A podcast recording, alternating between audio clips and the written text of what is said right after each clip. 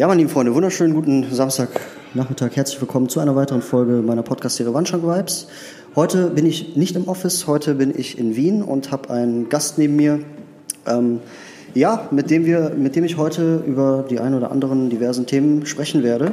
Ja. Ähm, rechts neben mir der Jean-Claude. Ja, grüß dich, mein Lieber. Ich grüße. Schön, schön dabei zu sein.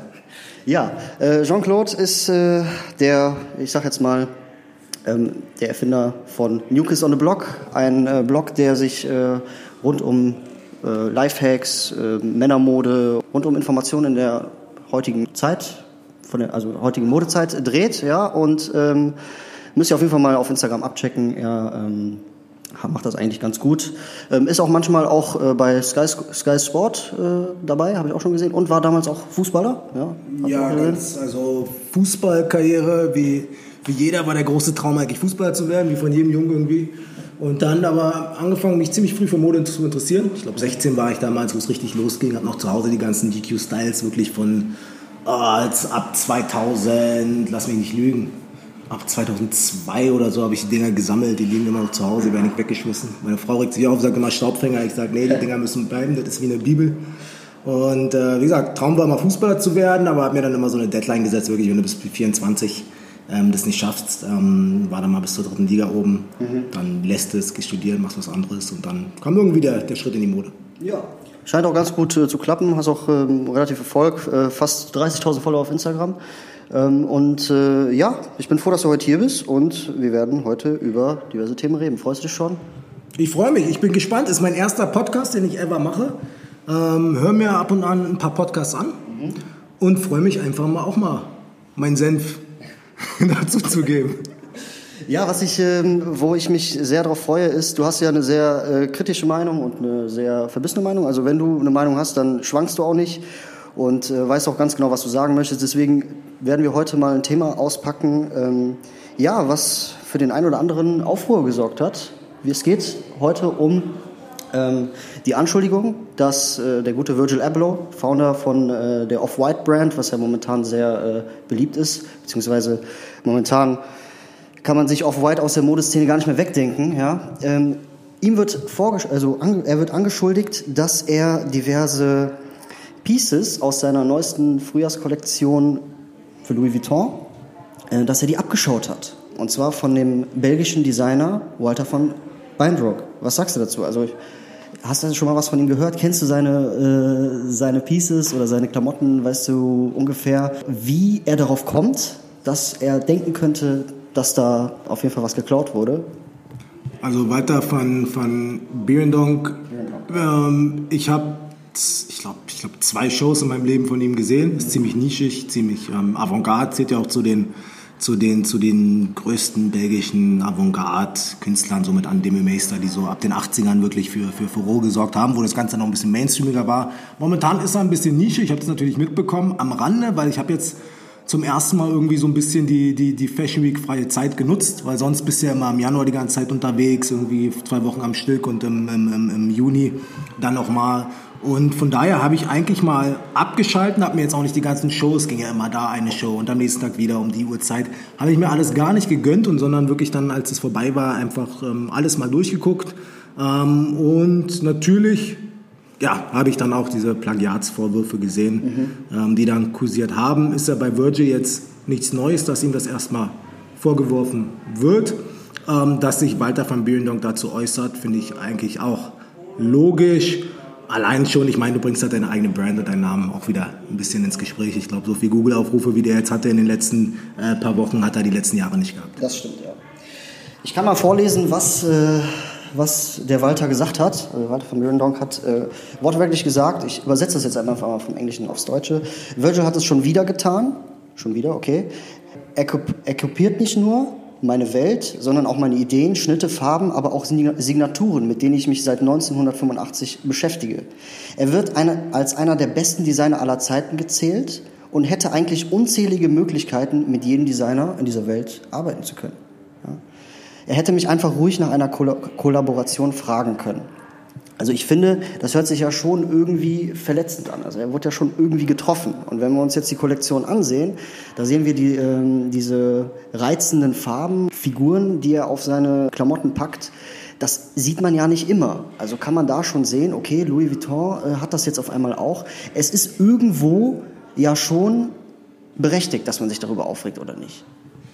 Ja, ich meine, wenn man das erstmal ganz neutral betrachtet, natürlich ist eine, eine gewisse Ähnlichkeit da, auch, auch von der Farbwahl. Sie haben beide halt ähm, kräftige Farben gewählt. Ich glaube, das Louis-Outfit war in Blau, ähm, vom Walter von Beelendonck vor wann war es, 2016, glaube ich, war in, ähm, äh, in so einem knallen Rot, also relativ kräftige Farben. Die Ähnlichkeit ist da. Wenn man das, wie gesagt, jetzt nüchtern betrachtet, von Walter von Beelendonck Seite natürlich, ähm, ähm, sieht das nach Plagiat aus. Ähm, vom Virgil-Seite ist es jetzt natürlich nicht das erste Mal, wenn wir uns erinnern, da diese Off-White, die, die Off-White-Pieces, diese gelben, die ähm, geprintet waren mit den Schriftzügen, es war vor drei Jahren oder so, wo irgendwie so ein, so ein, so ein, so ein Designer von einem ähm, Fashion Week in Lagos, Nigeria, kopiert hat. Ich meine, die Vorwürfe gibt es ja immer wieder, aber ich glaube, es ist halt einfach, wie gesagt, können wir nachher auch mal drauf eingehen, einfach auch ein anderer kultureller Ansatz und da clashen einfach wirklich zwei verschiedene Typen von Designer aufeinander, die in ihrer, aus ihrer Sicht die, die, die, die Wahrheit sehen und die Wahrheit aussprechen und, und, und, und, und sich im Recht sehen. Und von daher ist es, glaube ich, ein interessantes Thema, gerade weil auch Plagiatsvorwürfe jetzt ja nichts Neues sind in der Fashion. Also es ist halt einfach ein populärer, ein bekannter Fall, weil Louis Vuitton einfach zu den, zu den bekanntesten, vielleicht nicht momentan populärsten Marken, aber zu den bekanntesten Marken oder wahrscheinlich die bekannteste Marke der Welt ist. Ja, klar. Äh, du hast es eben schon angesprochen. Ähm, es ist irgendwo normal in der Modeszene, dass man äh, sich gegenseitig abguckt, kopiert. Ähm, da habe ich eine Frage an dich und zwar, wann gilt bei dir wirklich Nachmachen als Nachmachen? Oder inwieweit ist es erlaubt, dass man da jemanden oder eine Brand abschauen darf? Gibt es da Grenzen? Kannst du dazu irgendwas sagen? Also wann gilt geklaut als geklaut oder kopiert als kopiert?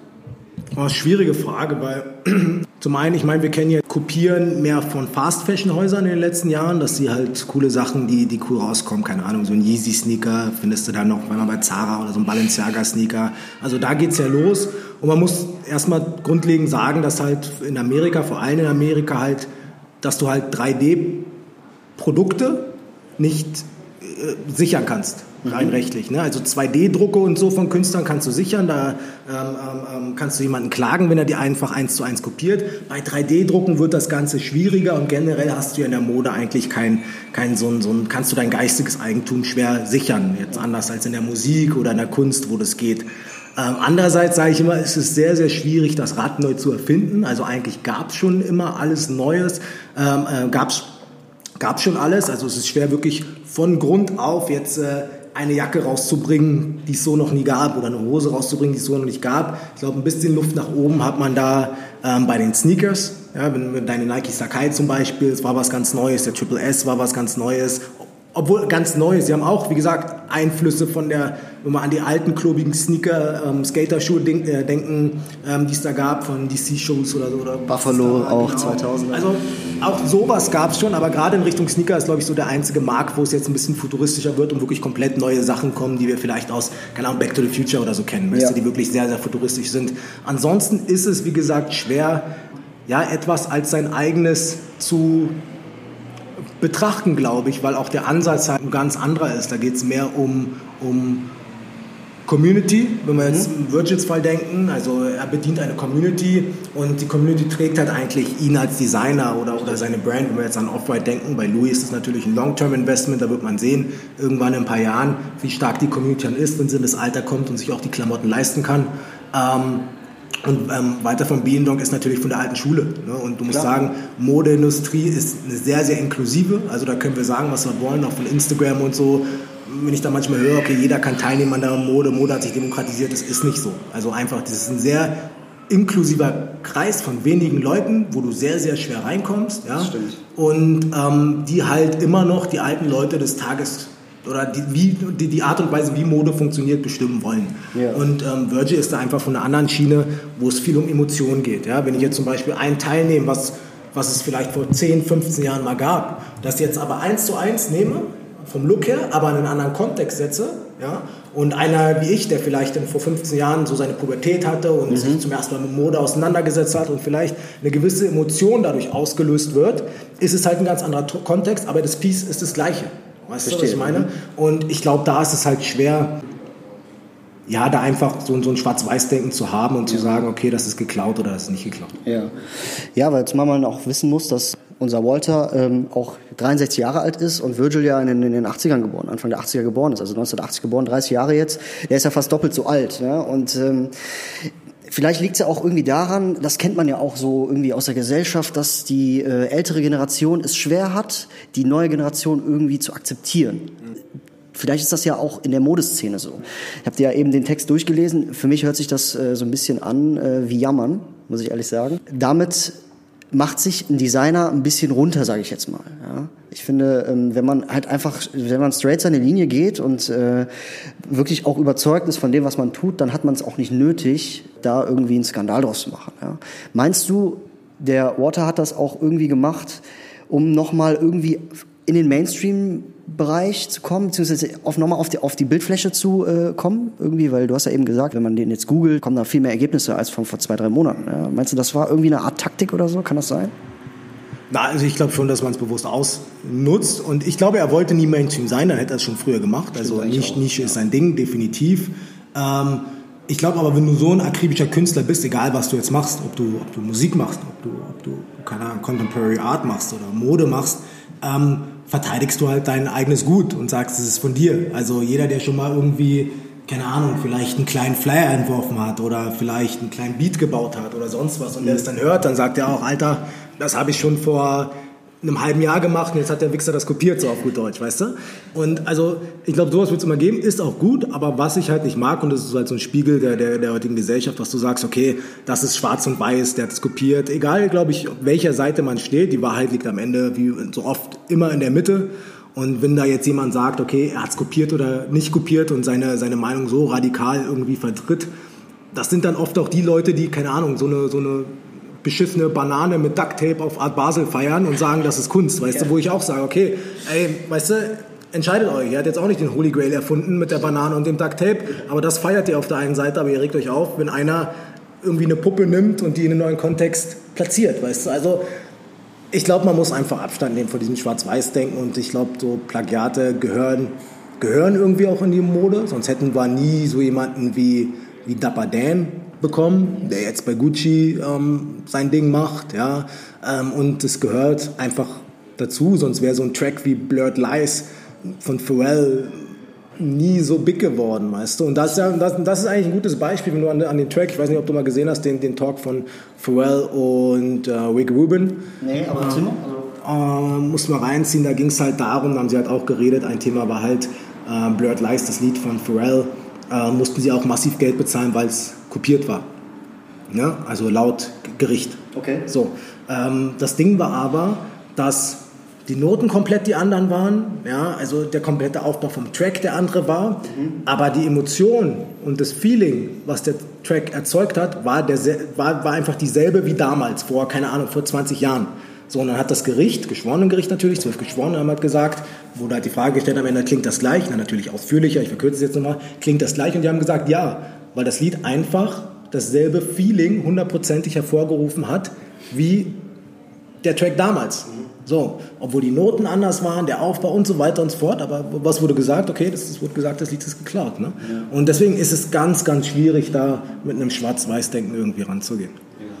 Du hast ja eben auch Fast Fashion erwähnt, Zara, H&M und äh, man man sieht es. Man geht in den, in den Zara rein, man geht in den H&M rein, man sieht die Silhouette und man sieht und man sagt, ha, guck mal, Balenciaga Triple S, dreifache Sohle oder ja, weiß ich nicht was. Ähm, da ist es dann irgendwie in Ordnung oder nicht? Also ich meine, äh, da sagt keiner was zu. Ja, aber hier jetzt zum Beispiel, wenn es irgendwie um äh, wirkliche äh, High-Fashion-Brands geht, ähm, da wird dann auf einmal gestichelt und das verstehe ich irgendwie nicht so ganz. Fand ich jetzt nicht so in Ordnung dass er da irgendwie, also ich meine natürlich, er kann das natürlich was sagen, aber diese Anschuldigung ist jetzt, für mich persönlich fand ich das jetzt äh, irgendwie unnötig. Da kommt der ein oder andere Gedanke zustande, dass man halt denkt, dass er da dann auch wieder auf die Bildfläche kommt und sich da irgendwie hochzieht. Ähm, ich habe ein interessantes Statement von Kanye West rausgesucht und ich habe mal geguckt, was er da so dazu sagt. Und äh, Kanye West und äh, Virgil Abloh sind ja langjährige Freunde. Äh, er hat das tatsächlich mit Rassismus verbunden. Also er hat gesagt, ähm, ja, das sind auf jeden Fall Anschuldigungen, äh, nur weil, äh, jetzt auf gut Deutsch, ich sage das jetzt einfach mal so, nur weil Virgil Abloh äh, von dunkler Natur oder dunkler Hauttyp ist, äh, hat, er, hat er da was gegen, das muss Rassismus sein. Und wir müssen jetzt vorsichtig sein, weil wir wissen ja, dass Kanye West einen bipolaren Charakter hat, ja, unser angehender Präsident. Ähm, Antwort ist zwar klar, aber was sagst du dazu, also zu Kanye West und seinem Statement?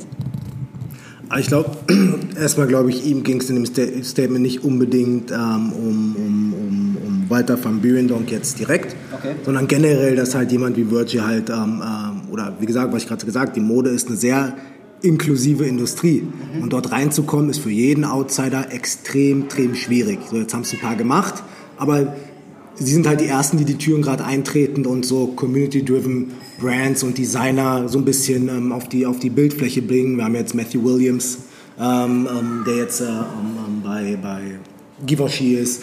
Wir haben ähm, Samuel Ross, der mit A Cold Wall immer, immer, immer besser wird. Yeah. Und, und wir haben Virgil. Also das sind ja alles so community-driven Designer, die ihren Platz einfach in der Modeindustrie gesucht haben und, und die Hürden dahin zu kommen irgendwie waren sehr, sehr schwer.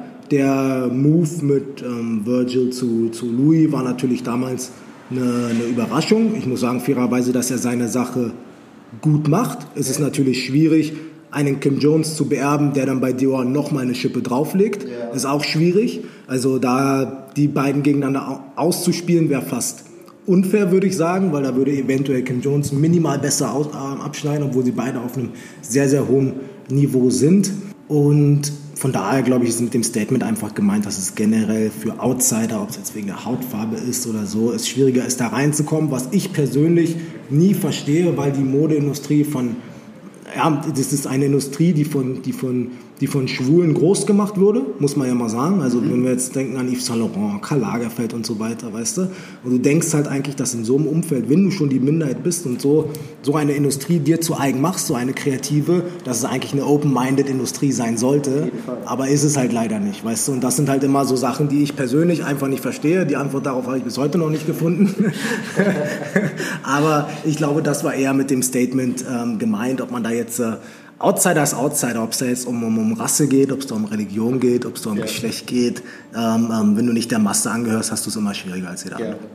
Ja, ich habe auch mal, du hast mal einen Instagram Live-Talk gemacht über diese Sache, über diesen Rassismus-Talk und sowas. Äh, fand ich auch ganz interessant. Ich glaube, du hattest da den, ähm, helfe mal auf die Sprünge, den David Alaba hattest du da, glaube ich, eingeladen für oder so? Ah, nee, das war nicht, das war, wen hatte ich?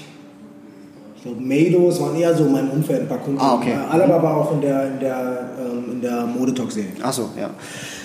Ja, und äh, da hast du, also hast du dich auch zu geäußert, ähm, also ein paar Geschichten erzählt. Ähm, also wie gesagt, das da hast du recht, das ist schade, dass, das, äh, dass man denkt, dass äh, die Fashion-Industrie so open-minded ist und dass dann da irgendwie immer wieder irgendwelche, ja, was heißt irgendwelche, aber dass dann wieder Leute kommen und die dann da wieder mit der Rassismuskeule da rumschwingen. So, ne? ähm, ja, also um nochmal auf das Thema zurückzukommen mit äh, Virgil und äh, Walter. Das sieht man ja, also es war jetzt nicht das erste Mal. Es gibt ja auch äh, zum Beispiel, ich muss jetzt nochmal auf äh, eine andere Brand zugreifen und zwar von dem bekanntesten Fashion-YouTuber unserer Zeit momentan, ja, und zwar Justin. Äh, da wird zum Beispiel auch vorgeworfen, teilweise also in jeder Kollektion, wenn ich da äh, mir das, die Reviews ansehe, die übrigens sehr gut sind, also macht es auf YouTube, äh, lädt er immer kurz vorher ähm, seine Kollektion beziehungsweise als kleines Filmchen hoch und präsentiert die. Und da lese ich auch immer wieder teilweise ähm, Kommentare, dass die neueste Kollektion mal wieder geklaut wurde. Oder ich weiß nicht, du kennst ja äh, Acne Studios, ich weiß nicht, ob ich das richtig ausspreche, ist das skandinavisch, ne? Ähm, die hatten damals diesen sehr bekannten Sweater mit ähm, dem Ac äh, Acne Schriftzug auf dem Saum. Und äh, Justin hatte jetzt, hatte damals dann, ich glaube, das war 2017, 2018 hatte der dann in seiner Kollektion, vierte Kollektion war das, glaube ich, hatte der auch äh, denselben Schnitt, diesen Boxy-Schnitt, was ja auch ähm, relativ modern war, äh, und hat da dann dieses Peso, Peso, Peso drauf gehabt. Und dann kamen wieder Anschuldigungen und hier und da und äh, wie du siehst, man kann es niemandem recht machen. Ja? Und äh, da sehe ich das zum Beispiel auch wieder. Ähm, ob das jetzt geklaut ist, weiß ich nicht. Ich weiß nicht, ob du äh, da was zu weißt oder nicht, aber ja, also Peso sagt dir bestimmt auch, also hat es ja auch im Instagram Live Talk letzten Tag, hat es ja auch äh, mit äh, Justin da ein Interview, hat ja auch wegen, hast auch gefragt, ob er mal ein, zwei Pieces von seiner neuen Kollektion liegt? Wie gesagt, ich, ich sag nochmal, ich glaube, man kann das Rad sehr schwer heute neu erfinden. Und wenn du Sachen in einen neuen Kontext passt, die für deine Community funktionieren und, und deine Anhänger, die die Brand feiern, dann, dann ist es halt so, weißt du, weil nur weil da jetzt einer mal einen Schriftzug auf den Kragen druckt oben, weißt du, heißt es nicht, dass der Nächste das nicht auch machen darf. Also er hat das jetzt nicht für Lifetime irgendwie patentiert, ne?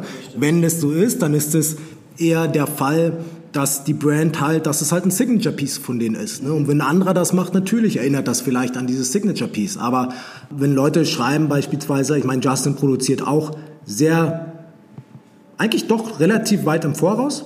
Okay. Ähm, wenn du jetzt Fast Fashion Retailer anguckst, da wird teilweise in zwei Wochen produziert. Mhm. Ne, also wenn wir jetzt sagen, okay, da ist ein, ein geiles Piece, was weiß ich, ein, ein JW Anderson Crewneck oder so oder ein Louis Hoodie, ähm, dann sind die imstande, ein Abbild davon innerhalb von zwei Wochen zu produzieren und in die Stores zu hängen. Und das geht relativ schnell.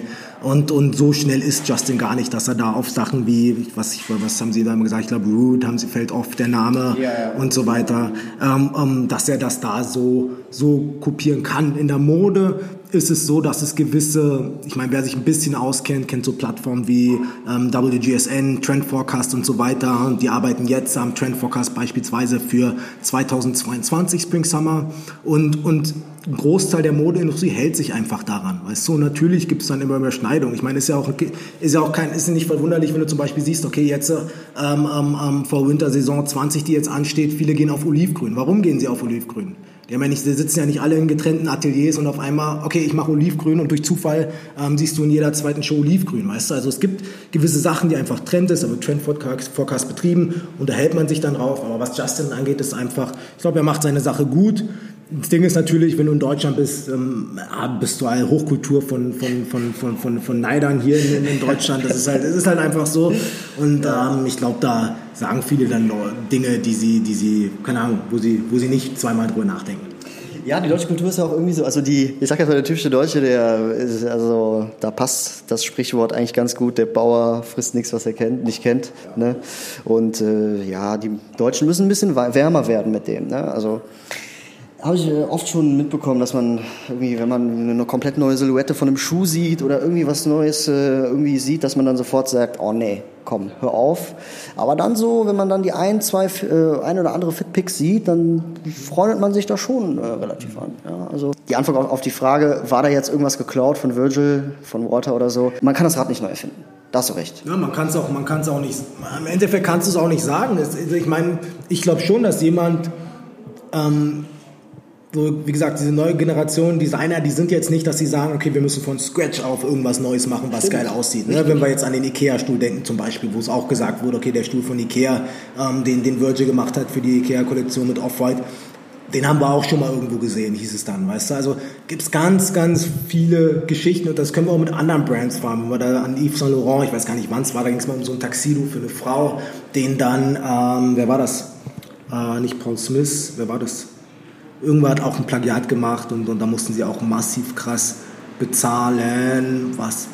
Ralph, Ralph Lauren war es. Okay, okay. 350.000 ähm, Dollar damals zahlen. Okay. Ähm, wow, Gibt es immer wieder, wird es immer wieder geben. Oder Strenes, Strelson, die beiden Kreuze. Auch bei Logos geht es auch immer hin und her. Darf man das, darf man das nicht? Oft heißt es dann, okay, lass die Kollektion noch so hängen, wie sie ist, weil verbrennen ist auch unnötig. Ja. Und danach änderst du bitte dein Logo oder änderst das Design. Das gibt es auch ganz oft.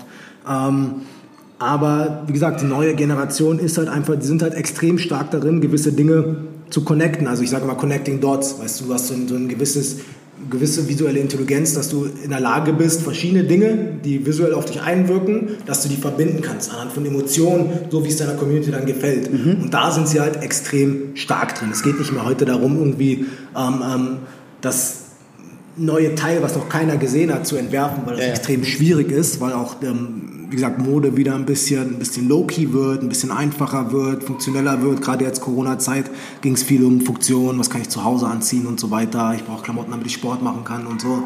Und ähm, von daher geht es einfach wirklich nicht mehr irgendwie den Leuten zu diktieren, was sie tragen sollen, sondern ein Stück weit auch der Community, deinen Fans, die dich auch unterstützen, jetzt nicht nur finanziell, aber auch vielleicht in Sachen Engagement, was halt auch ein Riesenwert ist, ähm, ähm, denen auch ein Stück weit das zu geben, was sie, was sie möchten.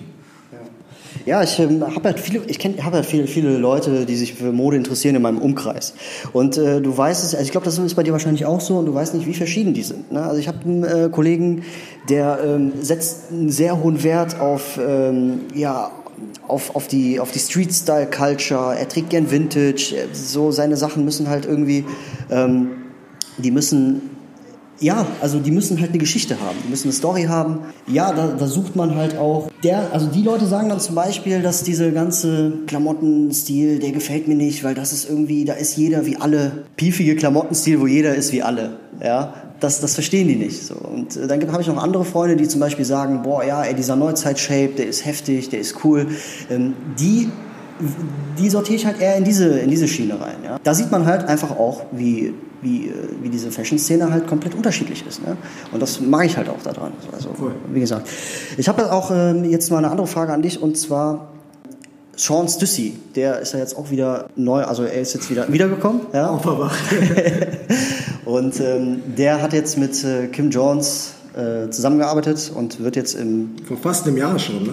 Ja, genau, vergeht. richtig. Ja, wie man sieht, also der will, der hat jetzt äh, die neue, neue Kollektion wird jetzt bald rauskommen. Mhm. Siehst du da irgendwie Akzente von, von Sans Souci so an den Farben oder sowas? Also, was hältst du von dieser neuen äh, Kollektion von wenn du die gesehen hast? Ich weiß nicht. Äh, ich habe sie gesehen. Ähm, ich glaube, ist halt für ein relativ, äh, ich würde sagen, junges Publikum. Klingt immer so blöd, aber mit jung meinte ich halt einfach so dass der typische 40-Jährige einfach nicht mehr so rumläuft heute wie der vor, vor 20 Jahren oder 30 okay. Jahren. Also mhm. alles, was unter 40 ist, junge, junge Generation, die vielleicht Anfang 30, Anfang 35 oder 35 ist, jetzt vielleicht ein bisschen Geld verdient, dass sie in wertigere Klamotten ähm, ähm, investieren kann. Für die ist das natürlich. Ich finde den Mix sehr gut geworden. Okay. Ich fand auch cool, was sie mit den Logos gemacht haben, mit den Fonts gemacht haben, die Prints und so. Also ich fand, es war eine sehr erfrischende Kollektion. Okay. Jetzt auch nichts, wo das Rad neu erfunden wurde. Es waren einfach geprintete Sachen, die jetzt wirklich die letzten zwei Jahre immer mehr kamen. Aber ich glaube, ähm, es ist, wie gesagt, wir haben von draußen kurz geredet, es ist so, so ein Ding, diese, diese ganze Skater-Szene. Wenn wir, wenn wir überlegen, Anfang der 2000er waren halt, wo ich so aufgewachsen bin in der Pubertät, war halt die Skater-Szene big. Also da war nicht mal Hip-Hop big, da war Alternative Music big. Ähm, Skater-Mucke hast vielleicht, keine Ahnung, Millencolin, of X, ähm, Limp Bizkit gehört, so ja, die ja, Geschichten, ja. Korn und so weiter und, und bist da rumgeskatet irgendwie, weißt du? Und die, die Szene kommt jetzt, glaube ich, wieder so ein bisschen und dementsprechend ist es dann wieder auch ein Uplift für Labels wie, wie, wie, wie Stussy, für, ähm, ähm was haben wir noch, Carhartt mit den ganzen, mhm. ähm, ähm, wie sagt man, Cargo Pants und so weiter, ähm, Bands, die sich eh immer schon sehr, sehr gut getan haben und so diese, diese diesen Absprung geschafft haben von der Skater-Brand zu einer wirklich sehr, sehr äh, kommerziellen Brand, Brand, die trotzdem Wiedererkennungswerk hat, ganz einfach.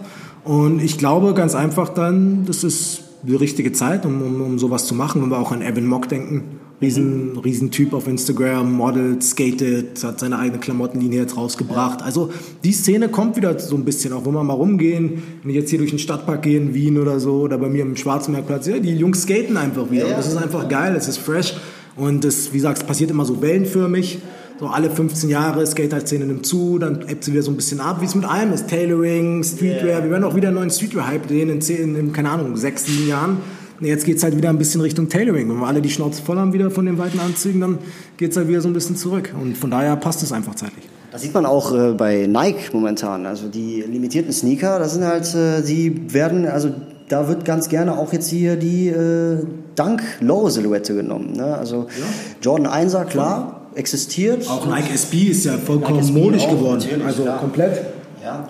Und, äh, du siehst das halt auch an, den, äh, an der Silhouette, ne? an die limitierten Sneaker, die jetzt, äh, die man auf der Sneakers Nike App äh, kriegt.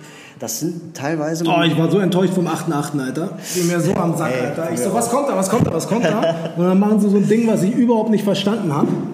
Ja, das stimmt. Aber, ja, aber man sieht, die äh, Silhouetten, die jetzt die limitierten Silhouetten von Nike, äh, die greifen jetzt auf äh, die Dunk Low Silhouette. Ja. Auch Skater, also siehst du siehst auch Merkmale von, von der ganzen Skater-Szene und so. Auch Adidas mit dem Jonah Hill, den sie jetzt rausgebracht haben, der Superstar und so weiter und so fort. Das sind ja alles Ja, also Silhouetten, die Skater verwandt sind eigentlich. Ja, ne? genau.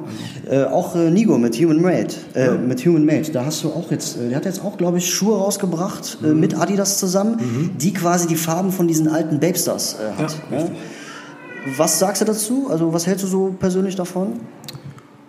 Ist cool, ist natürlich ein Ding. Man muss Nigo kennen, man muss Human Made kennen. Also ja. viele, viele Mainstream-Leute hier in Deutschland, Österreich kennen es eventuell nicht, außer sie sind wirklich in den Streetwear-Kreisen unterwegs. Ich glaube, Asien sieht es anders aus, das ist halt ein Big Name oder in Amerika ähm, ähm, kriegst du überall, ob im Kids oder, also kriegst du einfach überall. Ja, klar. Und ähm, es ist cool. Ich wünsche mir von Adidas nur wieder so ein bisschen mehr Innovation. Mhm. Also sie hatten ja damals, ähm, keine Ahnung, wo der erste Ultra Boost rauskam mit der Sohle, das war halt, ja, es war Legende. Das hat ja, den Nike Roshi und so in den Schatten gestellt, mal zehn. Also ich glaube, ich technologisch von den letzten zehn Jahren ist es das Beste, was rauskam. Dann mit dem, äh, mit dem Yeezy natürlich. Also es, er hat halt komplett die Sneaker-Kultur oder die Sneaker, ja, Sneakers Mainstream gemacht, dass sich auch wirklich jeder jeder, jeder, keine Ahnung, jeder Jockel im 0815-Dorf mit Sneakers auskannte und gesagt hat, okay, Alter, ich will den haben. Ähm, und jetzt finde ich gerade, ist Nike wieder so ein bisschen upcoming. Ähm, aber die Human Made Adidas, es ist gut, ist nichts Außergewöhnliches, Stimmt. aber es ist solide, also es ist solid. Wenn ich feiere aktuell ist äh, Leaning aus China. Okay. Wir haben jetzt auch mit Solent eine Collab, Collab gemacht und die sind sehr futuristisch, die Sneaker die Sohle besteht aus mehreren einzelnen Teilen und so. So, so ein bisschen Aufhänger auf den Triple, Triple S Balenciaga, der auch halt wahrscheinlich in den nächsten Jahren halt ähm, nicht mehr so oft getragen werden wird, aber der einfach für die Sneaker-Szene bahnbrechend war, weil es halt einfach ein Sneaker war, der halt komplett anders war, eine Sohle aus zehn Teilen und so weiter. Also das war schon, das war schon heftig. Und ähm, sowas erwarte ich mir jetzt von Nike viel und ich hoffe, dass Adidas da ein bisschen, ein bisschen nachzieht. Ja, da wollte ich Sie sowieso noch mal fragen, was du so von japanischer Fashion hältst. Hier dieser äh, Billie Eilish-Style. Ähm, ich sehe halt immer nur, wenn ich auf Instagram unterwegs bin und äh, ich mir da diesen, diese japanischen Fashion ansehe, dann äh, sehe ich da auch schon Shapes, die man so nicht an jedem Menschen sieht. Ne? Also diese, die sind sehr verrückt, die äh, Japaner, und gönne ich denen auch. Also ich äh, feiere zum Beispiel auch äh, Miyake. Ich weiß nicht, ob der ist der Japaner. Also Japaner. Japaner ist er? Ja, ich mag äh, seine, seine plissierten, äh, ja, das, was er halt macht, so, ne, feiere ich halt. Und äh, was sagst du so zu dieser japanischen Fashion? So, ist das was für dich? Könntest du das an dir vorstellen, so ein Piece oder sowas? Also es war schon immer ein Riesending. Also global gesehen, wenn wir uns jetzt ähm, Fashion betrachten, gerade aus dem Asiatischen raus, nehmen wir jetzt Japan oder Südkorea, sind ja viele Dinge, die dann rüber schwappen. Ne? Also die sind uns wirklich ein, zwei Jahre oft voraus, haben halt noch stärker diesen Avantgarde-Touch, den wir ja. jetzt vielleicht in, in, den westlichen Ländern eher mal so an Rick Owens Zeit zurückdenken, die, wo die crazy war. Das sind so die Shapes, die Silhouetten, sehr avantgard, äh, avantgardistisch angehaucht die dann gut funktioniert haben. Ähm, es gibt coole Designer aus Japan. Wir haben ähm, Junior Watanabe, Comme, Comme des Garçons, ähm, wenn wir an die denken. Wir haben ähm, ähm, Yoshi Yamamoto. Ja. Wir haben ähm, Isemiaki. Also es gibt ganz, ganz viele, die das geil machen. Isemiaki für mich persönlich ähm, hat so die Transition jetzt ge ge geschafft, auch im Westen sehr mainstreamig populär zu werden mit den, mit den ähm, äh, plissierten Hosen von Omplissé. Mhm. Sehr, sehr geil. Die Shorts sind, glaube ich, ja, sage ich immer wieder, ist so die beste kurze Hose, die es, glaube ich, diesen, diesen, diesen Sommer gab.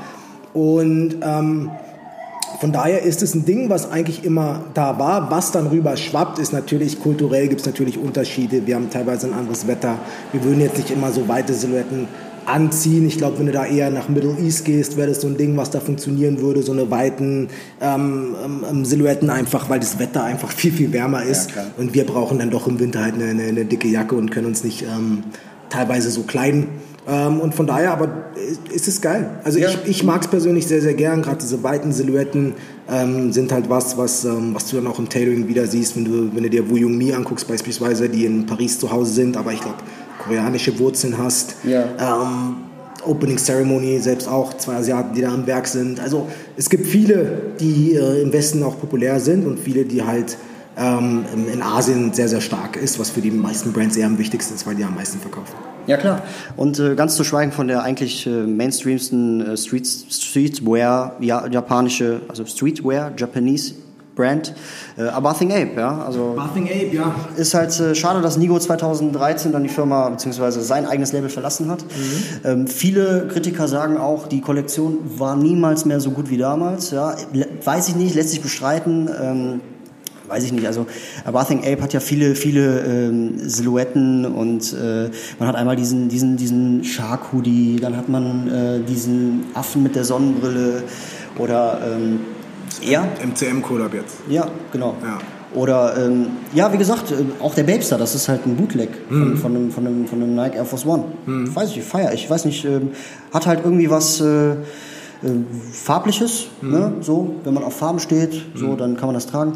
Ja, also ich weiß nicht, was hältst du von der Bathing Ape? Feierst du? Hast du irgendwie was im Schrank oder so?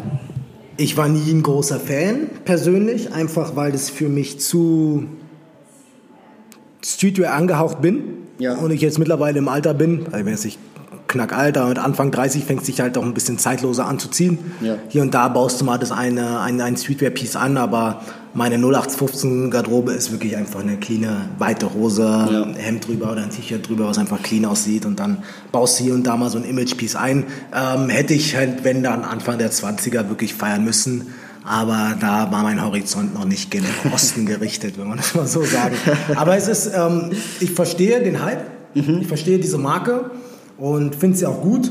Vor allem, wenn man bedenkt, und das ist es halt, ähm, ähm, aus welchen, da geht es halt um Kultur, da geht es um Emo- Emotionen, da geht es halt um Community ganz einfach. Genau. Und das ist, glaube ich, das, was in der Mode immer entscheidender wird. Ähm, sei es im Retail, sei es bei Brands, ähm, sei es im Online-Engagement, sei, sei es bei beschissenen Influencer-Kampagnen. Am Ende geht es wirklich um die Community und da streut sich dann irgendwann die Spreu von Weizen eigentlich, wer, wer, wer da eine Community hat und wer, wer keine hat. Genau, und da sieht man dann auch, äh, welche Community schon langsam auch zum alten Eisen gehört. Ne? Ist ja bei ASICS auch schon. ASICS G Lite, äh, den, der Koi, das ist zum Beispiel ein Sneaker, der sehr limitiert war. Der, jetzt, äh, ich glaube, in den nächsten Tagen kommt auch wieder ein neuer ASICS Sneaker, der sehr limitiert ist. Das, das, interessiert sich die Jugend nicht so sehr wie, ich sag jetzt mal, der alteingesessene Sneakerhead von damals. Ne? Und so kann ich halt Bathing Ape, da würde ich, die Brand würde ich da auch irgendwie einsortieren in diese Richtung. Ja, es kommt drauf an, halt wie du es machst. Ich meine, wenn du jetzt, kannst jetzt schwierig der Vergleich, weil Essex halt immer noch von Laufschuhen lebt. Und dann, wenn du, wenn du ein gesundes Polster hast, an Laufschuh das verkaufst, also jetzt äh, letzte Quartal war, glaube ich, der populärste Artikel bei Männern auf Platz zwei war ein Essex Laufschuh. ne? so, also, ähm, also gibt ja immer von List die Quartalsportale, wo die 10 oder 20 ähm, ähm, mo- Most Popular Brands und Most Popular Pieces ähm, gedroppt werden, wo Louis beispielsweise auch nicht dabei war unter den Top 20, aber wahrscheinlich jetzt nächstes, nächstes Mal dabei sein werden nach der Show.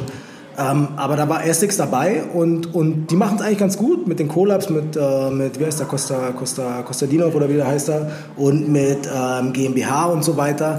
Also die machen das schon sehr, sehr clever, sehr, sehr low-key und langsam, aber sie züchten sich halt so langsam, sie holen sich halt da und da die modebewussten Leute ab. Und wenn du nach Berlin gehst, ich meine, so ein Essex ist halt, wie so ein New Balance, ist halt so ein cooler Statement-Schuh, der irgendwie nicht zum Outfit passt, aber dann doch wieder passt und deswegen rockst du ihn am Ende des Tages. Ja, genau, also genau, New Balance ähm, sind auch, also ich habe einen Kollegen, der schwört da auf die Quali auch, ne, weil ist ja made in England, glaube ich. Ich bin mir nicht sicher, made in England oder, oder USA. Ähm, muss mal gucken. Ähm, ja, und der sagte, das ist äh, zum Beispiel jemand, der Nike halt nicht so gern mag, weil die halt, äh, weil er viel, ja, er arbeitet im Sneaker-Store und der sagt, da ist so viel, äh, durch die Massenproduktion ist, er, ist, ist die Quali nicht so gut. Du hast Glue Stains, du hast da irgendwelche Fehlproduktionen und sowas. Und der sagt, das ist zum Beispiel bei New Balance nicht so. Ja, aber wie du eben schon gesagt hast, ähm, ja, GmbH hast du eben auch erwähnt. Äh, ich finde auch, äh, ja, Daily Paper oder Casablanca, das sind, das sind Brands, die kommen jetzt langsam. Ja, zwar- Casablanca ist Legende. Die rasieren alles. ja habe ich gesehen, ey, du magst sie, ne? Die rasieren alles. Wir machen jetzt Frauen und die sind halt, das ist halt das, was ich meine. Da merkst du halt von Tag 1 haben die halt Sachen für eine gewisse Community gemacht, weißt du? Und da die Transition zu schaffen, natürlich, wenn du ein Walter van Beerendonk bist, dann hast du deine Avantgarde-Community. Wenn du jetzt äh, zum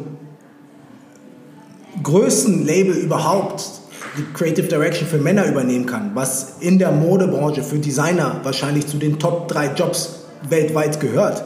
Natürlich sagst du es erstmal zu. Ja. Punkt, darüber brauchen wir jetzt nicht diskutieren. Und da ist jetzt einfach die Challenge, okay, wie schaffst du es, einfach für, eine Louis Vuitton Community aufzubauen? Weißt du? Und natürlich, der Louis Vuitton ist ein klassisches Label, was von, immer noch von, von, von, von Lederware lebt. Also wir haben Gürtel, wir haben, wir haben Schuhe, wir haben Taschen vor allem, ja, wo, wo du einen Umsatz machst. Ähm, Klamotten einfach ist schwierig, weil das ist halt für eine Zielgruppe, die eventuell noch nicht das Geld so hat. Also damit wären sie jetzt wahrscheinlich nicht reich, aber es, wie gesagt, es ist ein Image, was du spielen kannst und was du displayen kannst über deine Windows, über deine Shops und so weiter und so fort. Und wo du dir eine neue Community heranzüchten kannst, ganz ja. einfach. Und das ist, glaube ich, auch das Ziel. Und ähm, wenn du eine Community hast, die verteidigt dich auf Blut und wenn da jemand sagt, okay, du hast was kopiert, dann sagen die, Alter, weißt du, geh mal, geh mal nach Hause und vor deiner, ja. vor deiner Dreckstür. Weißt du? Und das ist, und das ist halt. Und da ähm, ähm, will Louis Vuitton, glaube ich, auch hinkommen. Es ist ein weiter Weg. Wie gesagt, ich glaube, das Virtual-Ding, habe ich anfangs erwähnt, ist ein Long-Term-Investment. Und ähm, ehrlich gesagt, ich meine, die schmunzeln, glaube ich, über Walter von Bielendonk. Ähm, ist jetzt nicht bös gemeint, weil er halt in seiner Nische extrem gut ist, was er macht und eine Generation oder eine, ein, ein Jahrzehnt auch mitgeprägt hat mit den Antwerp, mit den großen ähm, Sechs aus Antwerpen. Und ähm, ja, mein Gott, es ist ein schönes Thema, über das wir reden können, deswegen reden wir auch darüber, aber ja. was in, in, in, vier Wochen vergessen ist. Ja, ja, ja, klar. Ja, also wie gesagt, um das alles nochmal so ein bisschen abzurunden, abzuschließen, ähm, Antwort auf die Frage, wurde da jetzt was nachgemacht oder nicht, es interessiert einfach nicht so viele Leute, weil, wie gesagt, man Fashion ist halt Fashion. Es, es ist die ganze Zeit im, im, im, im es, ist, es ist ein Rad, was sich die ganze Zeit dreht und es dreht sich schnell. Mhm. Ja, und äh, da kann man auch nichts gegen machen. So. Also ich meine, in, in ein, zwei Jahren sind schon wieder andere Sachen auf dem Schirm, mhm. die äh, dann heute, sagen wir mal, nicht mehr so äh, wo nicht mehr so viel Beachtung geschenkt wird. Mhm. Ja. Ich meine, ich bin mir sicher, du würdest, wenn du 80 Prozent der Kollektionen dir anguckst von, von, von den Designern, die, die es heute gibt, findest du in jeder Kollektion irgendwas, wo du sagen könntest, okay, das habe ich aber schon mal gesehen. Genau. Ähm, es ist einfach komplett schwierig. Ich glaube, die Wahrheit, habe ich schon mal gesagt, das ist eigentlich so mein Credo, liegt bei allem irgendwo in der Mitte. Ähm, und äh, von daher einfach Kirche im Dorf lassen und, und, und, ja, und, und, und, gucken, was, ähm, was passiert, ganz einfach und das einfach mal vielleicht ein bisschen positiver, positiver sehen. Dass, dass das die ganze Zeit im Umlauf ist. Dass sich immer ständig was verändert. Dass du hier, der Sneaker, wow, guck mal hier, du kannst dich ja den ganzen Tag mit Fashion beschäftigen. Das ist, glaube ich, auch das, was wir beide auch den ganzen Tag machen irgendwie. Ne? Äh, morgens aufstehen, gucken, was gibt's Neues hier, Instagram, äh, dies, das. Das gehört einfach dazu und ich bin froh, dass das so ist. Ne? Und ähm, ja, wie du eben gesagt hast, Kirche im, Kirche im Dorf lassen soll, sich da nicht so viele Gedanken zu machen soll und seine Energie vielleicht anderen Sachen widmen soll. Voll, absolut. Ja? Von daher. Ja, mein Lieber, das war Folge 14. Vielen Dank, dass du hier warst. Ich finde, das war auf jeden Fall ein sehr gutes Gespräch von uns Danke beiden. Dir. Ja, vielleicht sieht man sich demnächst mal irgendwann irgendwo und äh, ja, vielen Dank, dass du dir die Zeit genommen hast. Danke dir, wie gesagt. Hat Spaß gemacht.